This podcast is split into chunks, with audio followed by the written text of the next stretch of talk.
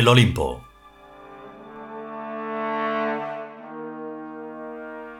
Vigésimo quinto capítulo. Sexta parte.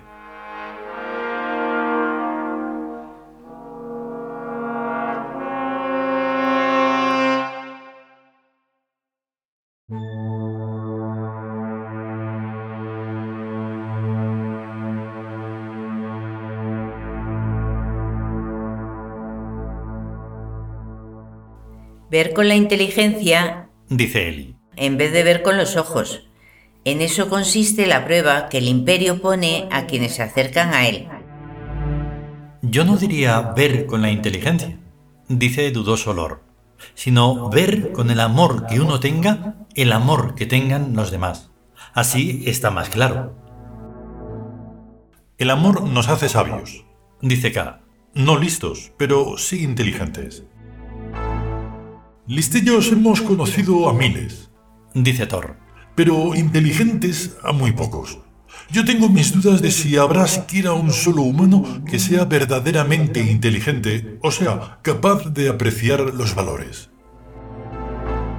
La mente humana está viciada de origen y de raíz, dice K. y nada debe extrañarnos que los humanos no capten los valores que están en las cotas superiores a las del cuerpo y del dinero, o de la simple vanidad. Es una pena, dice Tella. porque algunos humanos no son mala gente. En efecto, Dice K. hay mucha gente entre los humanos que podrían ser una gente maravillosa con solo tomar sin miedo la mano que se le tiende a través de la oscuridad del misterio. Pero ponen condiciones, y la condición es algo que hace retroceder a la generosidad del Dios. Si estoy en un mal trance y necesito que alguien me ayude, dice Lord con seriedad, y alguien me ayuda, soy un estúpido si intento imponerle condiciones, ni tan siquiera la condición de que su ayuda sea para bien. Elijo vivir con mi Dios aunque sea en el infierno. Dice Thor. Es mi Dios cualquiera que me salve de mi soledad en esto eterno e infinito. En los infiernos tampoco se está tan mal, opina Lord. Los hay que tienen sus cosas, si no buenas, al menos agradables, como es esta tierra. El mundo humano es un infierno dividido en innumerables infiernos, Dice K que de eso sabe un rato largo. situados a la vez en infinitud de lugares físicos de este planeta y en las almas de los humanos, que se dividen a su vez en demonios y condenados. Mayoritariamente un humano o es demonio o es condenado, según respecto a quién.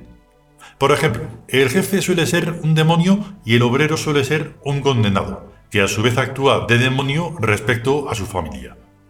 El jefe, por su parte, puede tener una esposa demonia que le martiriza día y noche con los peores tormentos de su infierno particular. Como se ve, los infiernos se extienden tanto por el espacio-tiempo exterior como por el espacio-tiempo interior. Hay lugares físicos particularmente infernales, como los sitios miserables, sórdidos y malsanos, tales como las cárceles y las viviendas pobres. Y hay también infiernos psicológicos incluso en moradas elegantes, debido a que sus demonios y sus condenados son ricos y emplean torturas caras. La infernalidad es sobre todo de orden psicológico. Dice Eli. Los infiernos físicos tienen arreglos y se les subsana con el trabajo, pero los infiernos psíquicos, psicológicos o luminosos no los arregla nada. La forma peor de infernalidad es la locura normal, Dice Thor. que es la que padece la gente que no tiene disciplinada su mente. A este grupo pertenece la inmensa mayoría de los seres humanos, por lo que son a la vez demonios y condenados. La locura normal no está tipificada por la psiquiatría como locura, sino como modo de ser mayoritario y común. En el mundo humano es muy raro y difícil tener disciplinada la mente y convivir en sus estructuras, dice Lord. Porque al basarse el mundo humano sobre supuestos falsos, todo lo que de ello se deduce es locura, Llevas mucha razón.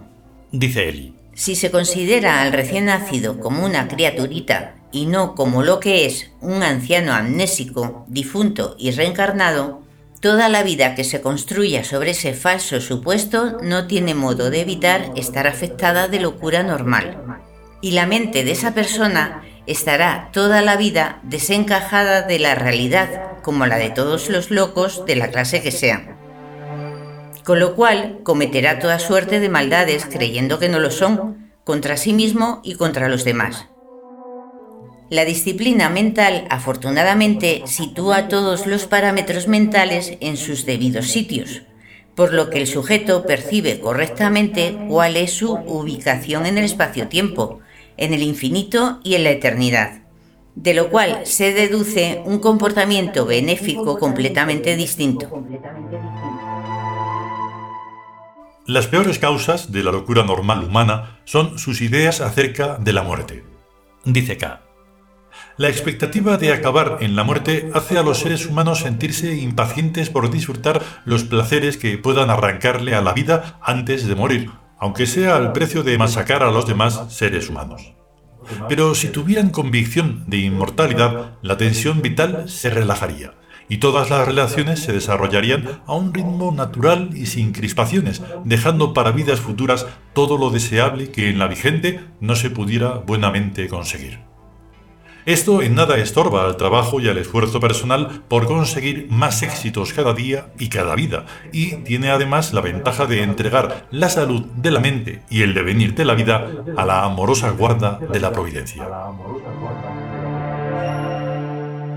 Los dioses del bien son imprescindibles para el buen funcionamiento del mundo y de las vidas particulares, dice Lor. Es esta una cuestión tan importante que no admite dudas ni opiniones de la gente incrédula. Recuérdese lo dicho sobre la Inquisición de altos vuelos. Dice K.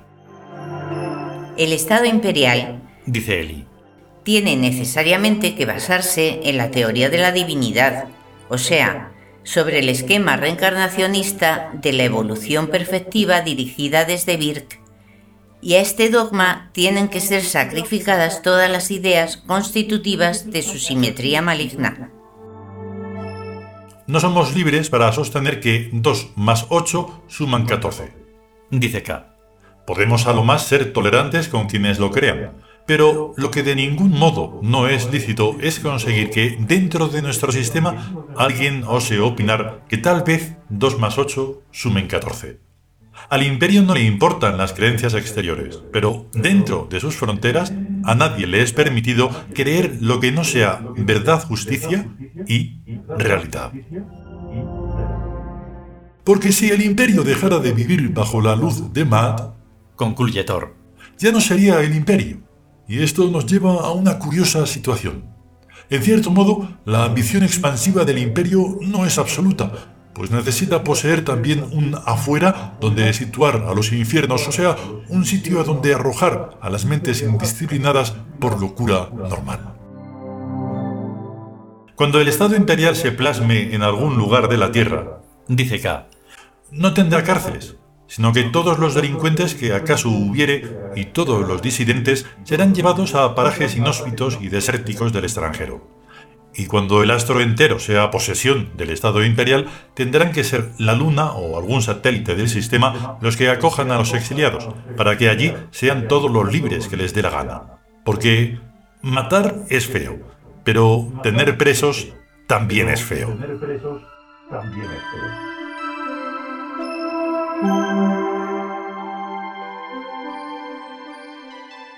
Continuará.